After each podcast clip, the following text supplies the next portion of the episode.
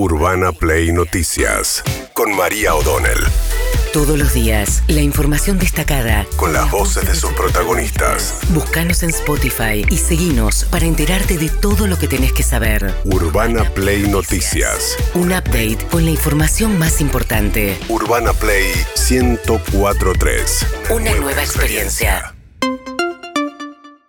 Hay una parte que se llama recursos. Bien, el viernes cuando se conoció el número de inflación del 7,7, Alberto Fernández inauguró la terminal de partidas de 6, una nueva terminal, este, eh, la verdad, muy distinto a todo lo que se ve en Ezeiza, es una, eh, un- una estructura muy moderna. Sí, Eh, Zeppelin. Un Zeppelin. Zeppelin, ¿no? Sí. Eh, bueno, Ahora, qué justo, ¿no? Qué justo. Bueno, ¿qué dijo Alberto Fernández en ese contexto? Argentina está viviendo un tiempo de crecimiento, de desarrollo difícil, porque la soja nos ha complicado la economía, pero seguimos teniendo un futuro formidable. No nos dejemos llevar por los agoreros de los que tratan todos los días de desalentarnos. Los agoreros del desalento que se queden con su desaliento. Nosotros sigamos construyendo. No importa quién empezó la obra, lo importante es terminarla. Ah, bueno. Alberto Fernández, la verdad que está tan ajeno ahora mismo a lo que todo lo que tiene que ver con la gestión del gobierno, que ha quedado de los temas relevantes, que son los temas de la economía, que parece un comentador, ¿no? De lo que pasa en su propio gobierno. Es un relator, sí. Es un relator, pero además es muy difícil en un contexto así. Es alguien que dijo que le declaraba la guerra a la inflación y que, bueno, primero la pandemia, después la guerra, ahora la soja. Hay un momento en el cual tenés un problema propio. También fue muy criticado un tuit de Gabriela Cerruti que desde ese contexto dijo, estamos redoblando esfuerzos. Sabemos que la mayoría de los análisis nos muestran que tal vez este fue el peor momento por el número de marzo y que comenzó una tendencia a la baja que esperemos que se vea reflejada próximamente. Ninguna de las consultoras de Nada. abril están reflejando baja ni freno de la inflación. También habló en ese contexto Matías Tombolini, el secretario de Comercio. la peor sequía desde 1922, la ola de calor más fuerte desde 1906 para un mes de marzo, así como la gripe aviar, impulsaron en 2,1% el índice que acabamos de conocer. Esto se complementa con aquellos aspectos sobre los que sí podemos mejorar. El 9,7% que conocimos en alimentos y bebidas tiene que ver también con el rol de los formadores de precios. A ver, lo que está diciendo es que de los siete puntos, dos son atribuibles a lo que pasó con alimentos, porque alimentos subió por arriba de la inflación promedio. Justamente todo el esfuerzo de precios justos para que funcione como referencia, Sí. como ancla a los demás precios, fracasó. Eso es lo que pasó, porque de- de- si a vos te está subiendo por arriba la inflación con todos los esfuerzos, lo que dijo es que los formadores de precios incumplen, que solamente cumplen con esos precios en los hipermercados, pero que en los comercios de cercanía, donde transita más del 60% del consumo, no cumplen con precios justos los formadores de precios. Bueno, mientras tanto, ¿qué dijo Horacio Rodríguez Larreta, jefe de gobierno, sobre esto? No creo en eso. Primero creo que ya hay cosas que están dinamitadas. Le preguntaron por los dichos, perdón, de Mauricio Macri, que dijo que había que dinamitar casi todo de la economía. No creo en eso. Primero creo que ya hay cosas que están dinamitadas. O sea, cuando tenemos ciento y algo ya por ciento de inflación anual, 40% de pobreza, 50 cuando vas a los más chicos, cero reservas en el Banco Central, una inseguridad galopante, ya hoy la situación está dinamitada. O sea, no es que se soluciona la dinamita con más dinamita. No, lo que tenemos que es un Una inseguridad galopante, dice también. Las, las cifras no ven eso, digamos. Si uno ve lo que tienen que ver con las cifras de crímenes en situación de violencia, han estado a la baja en la ciudad Sí. y en provincia de Buenos Aires. Eh, de todas maneras, es una situación delicada y socialmente muy compleja. Hablando eh, la reta, diferenciándose una vez más de la Macri, ¿no? Que plantea, él había planteado que hay que dinamitar casi Bueno, todo semi-dinamita todo. Semidinamitar todo eh, y con, con una corriente de simpatía fuerte con las posiciones de Javier Milei, más extremistas. A esto salió a discutirle ayer Elisa Carrió fuerte. Primero quiero lograr la unidad de Juntos por el Cambio. Yo creo que acá el gran problema de la oposición hoy es que hay un actor que no quiere estar más en Juntos por el Cambio. ¿Quién es? Mauricio. No quiere estar con el radicalismo, no quiere estar con la coalición cívica. Lo dijo, quiere estar con mi ley. La mayoría de Juntos por el Cambio está unida, es decir, el radicalismo está unido, la coalición cívica es la mitad del PRO. El resto no sé cómo va a jugar Macri. No sé cómo va a jugar Macri, dice Lilita Carrión, mientras que Javier Milei hoy pone traidores y arrastrados. Estos son los políticos castargentos. Se colgaron de Mauricio Macri durante 20 años para robar cargos y ahora lo escupen. Nada bueno puede salir de un traidor, dice Milei, convertido en el defensor de Mauricio Macri. Claro, sí, ¿Eh? sí, donde Milei ha dicho que puede ir a discutir con Macri o con Patricia Bullrich, solamente con ellos. Bien, mientras tanto, ayer también hubo un triunfo en- de, que fue celebrado por un sector del PRO como propio de Rolando Figueroa, un ex vicegobernador que desafió al movimiento popular neuquino en las elecciones a gobernador de Neuquén y después de 60 años logró ganar con un desprendimiento del, del MPN al MPN. Según la reta, Macri, Bullrich dijeron en redes, esto era un triunfo de Juntos del PRO. En realidad, pues Juntos por el Cambio fue por separado y le fue muy mal. Eh, decían que era un triunfo del PRO. Lilita Carrió lo puso en duda esta interpretación. Se presentó Juntos por el Cambio, eh, pero donde gente del PRO, sobre todo de Mauricio y también gente del radicalismo, fue con el que va a ser consagrado eh, gobernador. Yo no tengo la misma perspectiva de los demás. Yo creo que los de Juntos por el Cambio sé que iban a una elección terrible. Eh, ahora, Neuquén es, es un lugar aparte porque está todo muy vinculado a los negocios de vaca muerta. No cambia el régimen, ¿eh? Porque él es un MPN, ¿eh? Esa es una ruptura, pero también es una ruptura que tiene que ver con negocios de vaca muerta.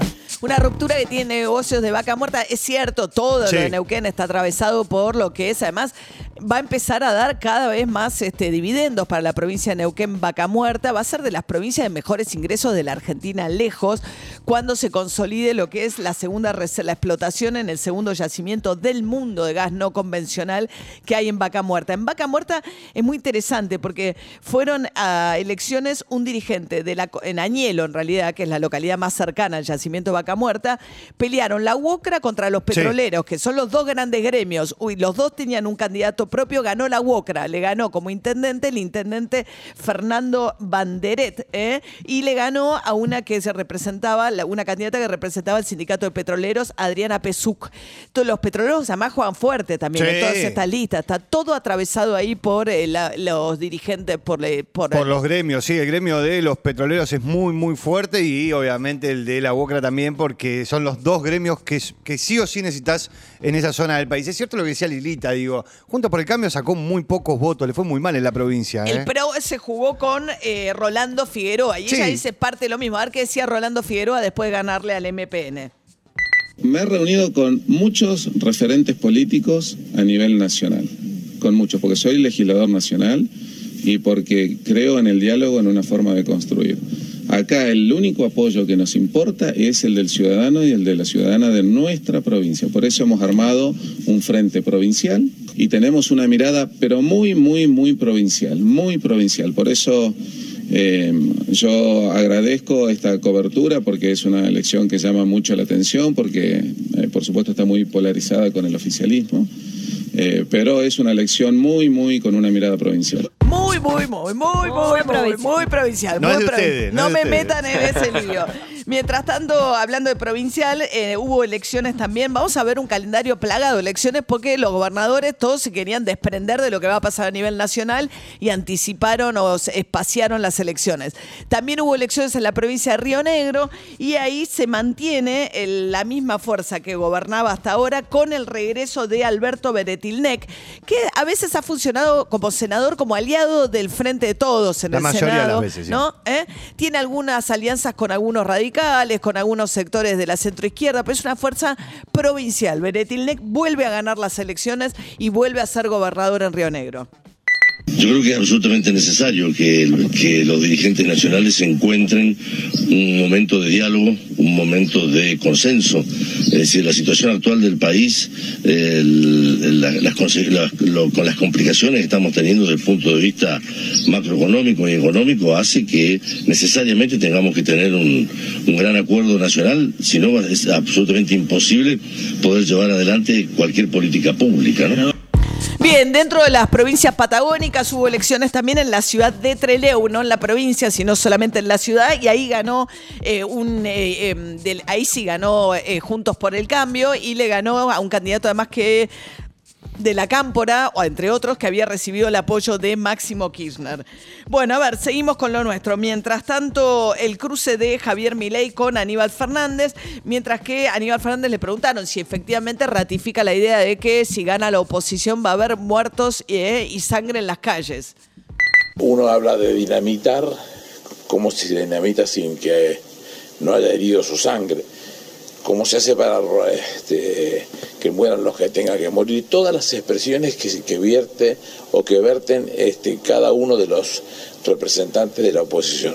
Todo lo que dije, si eso, si llegaran a ser gobierno y es eso lo que van a llevar a la práctica, eso inexorablemente cierra con represión. Este, seguramente eso genera sangre y muertos. O sea, ratifica literalmente todo. Totalmente. Totalmente, dice eh, Aníbal Fernández, mientras que Javier Milei le contestó. Estamos hablando de un personaje lamentable de la historia argentina de los últimos 20 años. Ha ocupado distintos lugares en las carteras del quiserismo. El quiserismo ha hecho del país un baño de sangre, digamos, siguiendo la doctrina zafaronista. Por lo tanto, eh, habría que explicarle que el país es un baño de sangre y que a partir del desastre causado por el quiserismo, él mismo dijo que fracasó, por ejemplo, en la lucha contra el narcotráfico. ¿Qué se trata esto de una amenaza? ¿Nos están amenazando?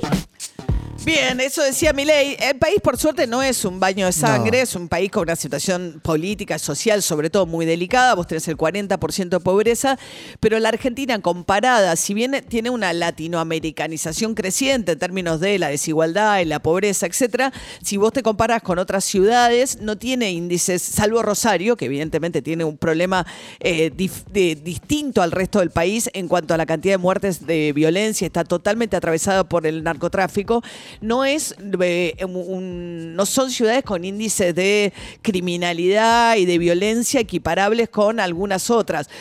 Lo que sí, bueno, todo depende con quién te compares, ¿no? Pero bueno, eh, hablando de eso, hablando de comparaciones, surgió una con Venezuela. El mes pasado tuvimos más inflación Sí. que Venezuela. Eh, igual anualizada, Venezuela, esto no es ningún consuelo, está al 500%, pero el mes pasado Venezuela tuvo menos inflación que la Argentina. Buen triunfo. Tuvo una dolarización. ¿Eh? Tuvo una dolarización en el medio de Venezuela, entonces, digo, eso lo que hizo fue bajar la, la inflación. Le ¿no? funcionó como ancla. Claro. Ahí va. Bueno, mientras tanto, Elisa Carrió, que fue al programa de José del Río, que es el director del diario La Nación, que tiene un programa en La Nación Más, que es un canal que él no maneja. En realidad él no es el programador del canal, sí es el jefe de, redacción de la, de, de la- El papel. del papel. Bueno, ahí, ahí mismo entonces Lilita Carrió criticó en La Nación Más cierto programa que está dentro de ese mismo canal. Estoy pensando en lo que dice Aníbal, ¿no? Pero también veo la, vi algunas cosas de televisión, por ejemplo, hablando de Florencia Kirchner, lo cual es, es pasar todos los límites de la garantía de la intimidad de las personas. Escucho en la televisión barbaridades del candidato Milei, no a mí ni me rozan, se imaginan que lo, lo tuve a Aníbal Fernández 20 años, eh, esa agresión, es como en espejo con Cristina, ¿no? Vi un nivel de violencia. Bueno, ella decía por qué él estaba, había dejado de ir a la televisión. Entonces le habla de esto que fue que ocurrió en esa misma pantalla, en La Nación Más, cuando Viviana Canosa y Laura Di Marco hablaron acerca de eh, problemas de supuestos de salud de Florencia Kirchner y sobre todo atribuyéndole la culpa a Cristina Fernández de Kirchner como un diagnóstico médico diciendo que sufre de anorexia eh, causada por problemas con la madre. Sí, porque lo- la madre no le abrazó lo suficiente, porque no la quiso lo suficiente, Raz- supuestamente. Razón por la cual Florencia Kirchner anunció después que Laura de Marco pidiera disculpas este, a su manera, pero pidió disculpas y en ese contexto igual eh, anunció Florencia Kirchner que le va a iniciar acciones legales. Urbana Play Noticias.